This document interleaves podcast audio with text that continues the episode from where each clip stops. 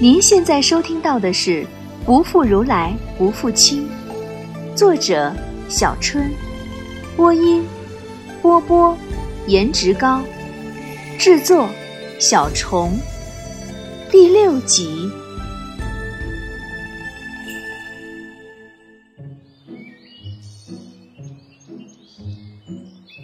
我可以不用去参加法会，当然就不用起那么早。我现在都是睡到自然醒，梳洗完吃过早饭就上街。别以为我是去逛街了，我可是实地考察来着。两千年的古城啊，虽然规模不够大，人口不够密集，人民不够富裕，好歹也是我来古代后第一个城市。先拿它练手了。我的包里放着素描本、简易工具、软尺记号笔、小铲子等等。我先丈量城墙，拓土层的厚度，城门位置，画平面图和立体图。正忙活着，突然发现身后呃立着一群人，举着矛对准我。我手一抖，皮尺滚落，拖出长长一条线。啊！我被丢进监狱了，罪名是呃汉人细作。有见过我这么明目张胆的奸细吗？我急急调动所有学过的吐火罗语申辩，说自己呢是大法师秋末若吉波的朋友。你们的王和王后，我昨天还见过，还参加了国王赏赐的国宴呢。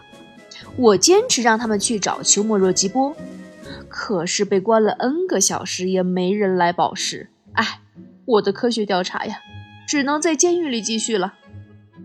所以，当秋末若吉波心急如焚地出现在狱中时，他看到的是一个在艰苦环境下依然不放弃本行业，拿着软尺在有限的范围内测量，兢兢业业地画监狱的平面图和立体图的我。跟着秋末若吉波走出监狱时，天已偏暗。这个时候是他做晚课的时间吧？结果跑过来数我了，我有点内疚。他对人介绍我是他的汉师。一下子，所有的人都对我极其的恭敬，让我狐假虎威了一把。晚上，他当然有问我为啥会有细作才有的举动。我早就准备好的说辞是：还记得我的理想吗？为了能留下一本可以流传后世的史书，为了我们的后人能够了解曾经的西域辉煌，我要收集一切相关的资料。在我口若悬河、喋喋不休中，他无可奈何地说：“他会跟国王解释的，嘱咐我注意点。”以后的几天，我在家里窝着，修改图纸，强化吐火罗纹。五天后，终于憋不住了，我小心翼翼地上街，注意自己的言行。等观察完毕回来后再画图，没那么精确，也没办法了。我实在不想再画监狱图了。就这么又过了十几天，我的图也画了不少了。一天晚上讲课，发现他不像以往的那么认真，似乎有什么心思，老是会走神儿。问他，他告诉我，第二天与人相约论战，所以有些心神不定。我问他论什么，他说题目要明天现场才知道。我又问他是什么人，他说是个很有名的论师。论辩西域各国无敌手，名震诸国。此人认为世界上没有任何人能辩论胜过他，敲击王鼓，扬言若有人能辩过他，便割头谢罪。你想去吗？他有点犹豫，可能是我在他讲经时表现实在太不好了。我急忙点头，我去，打死我也要去。这么热闹的比赛，这么代价高昂的惩罚，这么牛、这么狂的论师，错过了岂不可惜？哎，知道哪里有开赌的？赔率是多少？对开还是四六？他脸一黑，我赶紧刹住。为了让他有更多精神应付明天的论战，我早早下了课。看他临走时还是一副心事重重的样子，我喊住他。举着右掌伸到他面前，还记得吗？给饭。他愣住，一时没反应过来。快点儿啊！我挥挥掌示意，他终于明白过来，同样也伸出手掌，重重地跟他击掌。气势汹汹的大喊：“Game Five，胜利避暑小法师！”收回手时呲牙咧嘴，击得太用力，手心发红了。他摊开右掌，也有些红印，却开怀的笑了，眉间愁云尽散，对着我肯定的点点头，恢复了一贯的从容。这是他今天晚上第一次笑，这个自信的笑容照得满室生辉，光彩一转间，暖意融融。第二天一早，我居然没睡懒觉，早早就等在门口了。这次辩论会在王宫大殿举行，我是第三次进来了。前两次当然是跟着那对高贵神秘的母子俩参加宴会，所以这次已经过了新鲜感。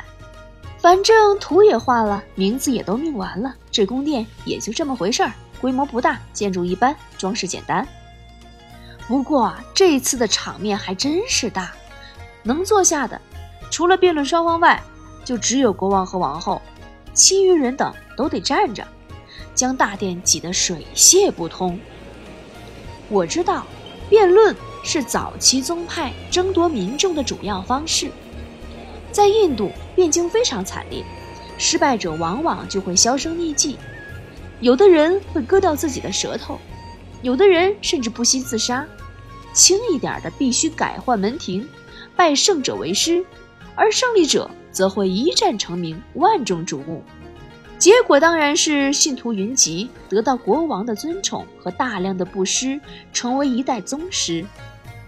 玄奘在西域和印度就赢过好几场辩论，名声大振。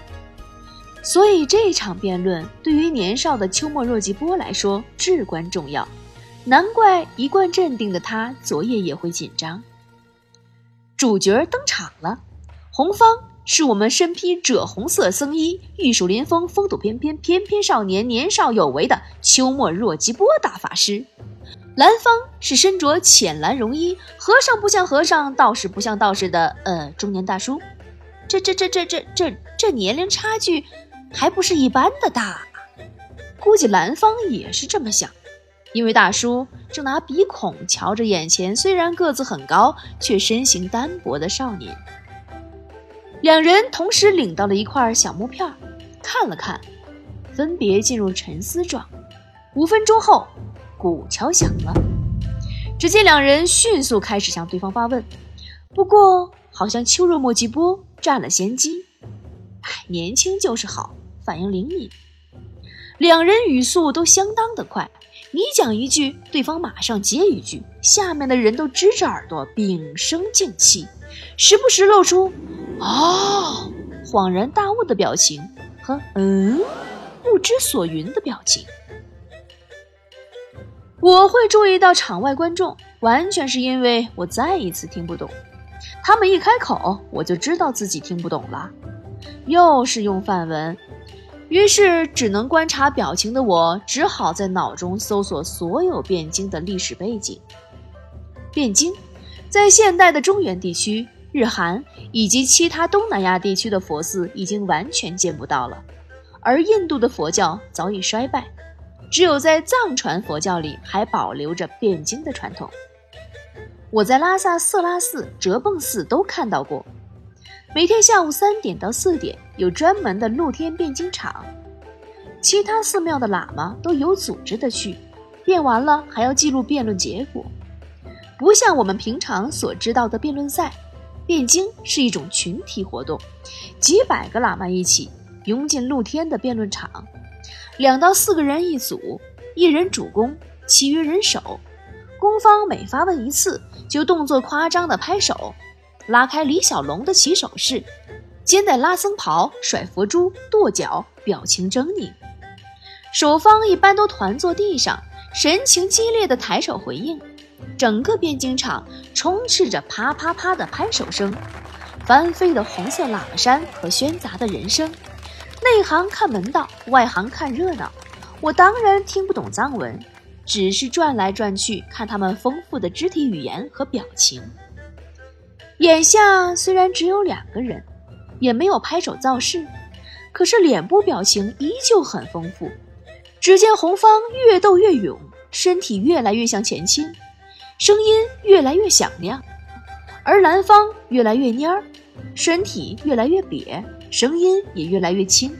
最后脸色发青，眼神迷离，额头渗出层层汗珠，扑倒在地，向秋若墨吉波做投降状。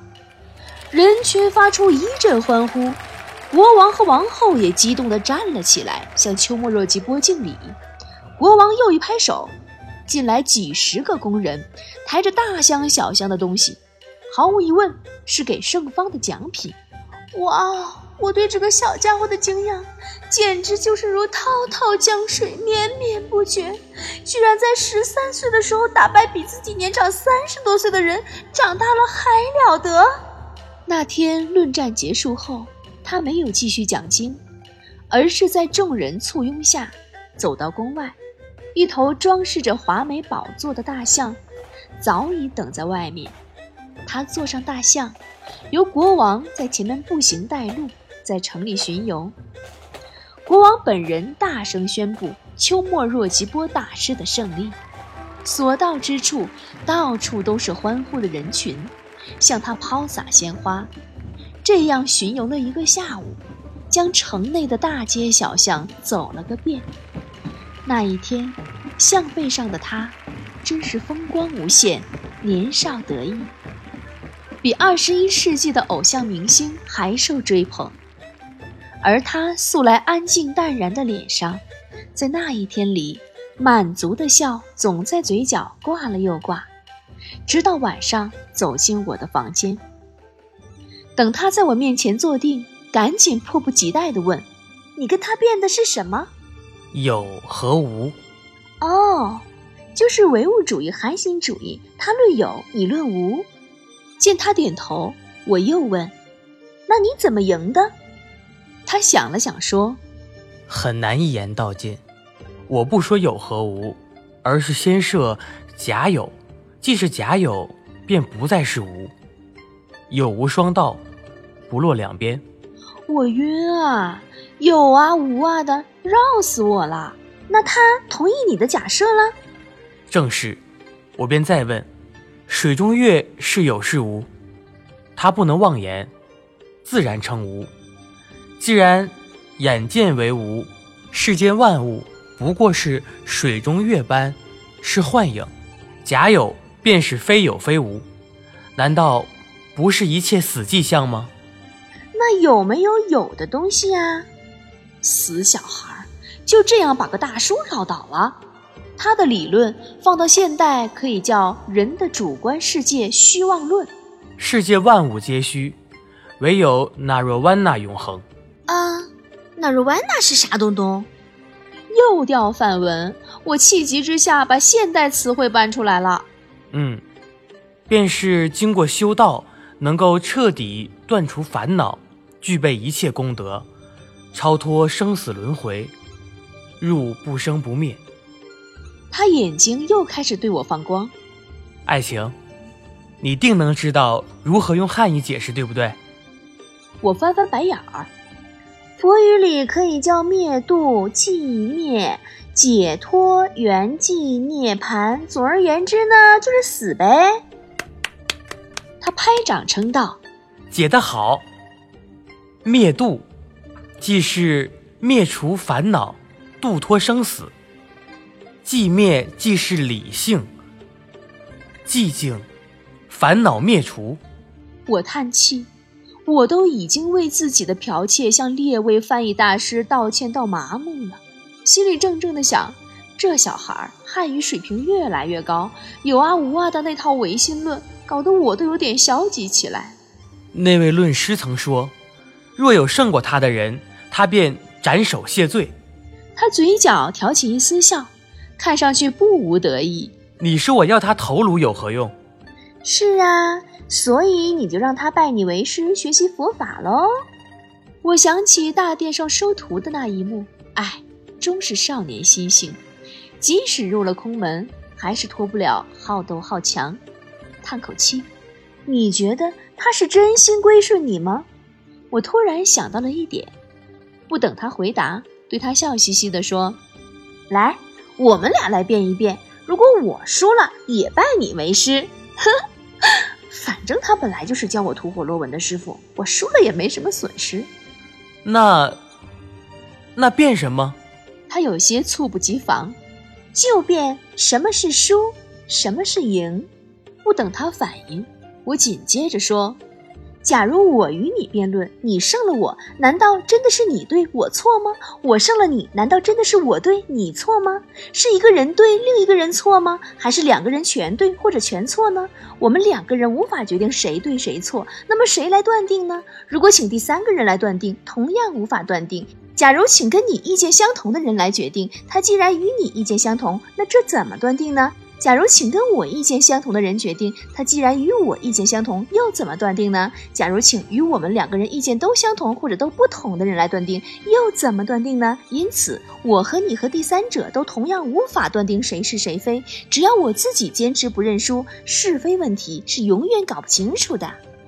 我呱唧呱唧用唐僧的速度讲完了，微笑看着他，他盯着我，张着嘴，愣了有半分钟。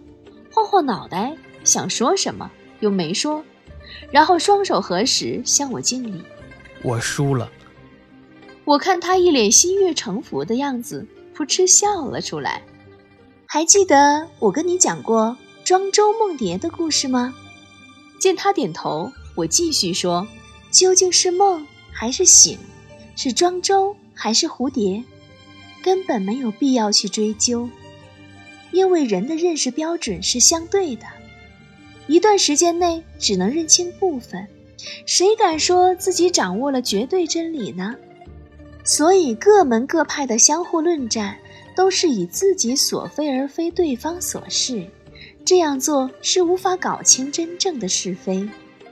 他又用心悦诚服的表情看我，我终于在这个超级高智商的少年那里得到了一点为人师表的感觉了。第二天，他用无比恭敬的态度跟那个垂头丧气见他时怕得要死的大叔说了几句。大叔不置信的看他，得到再次肯定后，大叔激动的连连道谢，赶紧冲向昨晚住的房间。我知道大叔去收拾东西，准备跑路了。我看向秋若墨吉波，他也正转头看向我，眼里满是清澈的湖水。我再看看天，今天的太阳太烈了，怎么大清早就晒得人头晕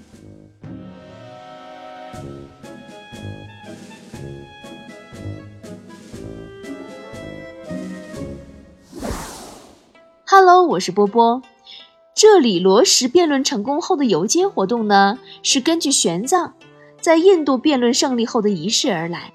关于有无，是魏晋时期主要思想流派之间僵持不下的哲学课题。他的思想是大乘中观，概括为一无常、二苦、三空、四无我。当然，他真正论战到什么内容，现在已经无法知道了。作者呢，是借他这场有名的论战阐述他的思想而已。里面的假有、有无双道、不落两边。非有非无等这些呢，都是他的原话，是他关于无的思想。作者呢，用更通俗的说法，把他的思想成小说家言。当然，现在小说里的他呢，只有十三岁，还没有那么系统。而爱情关于输赢的论述，作者是借鉴老庄的道家哲学来的。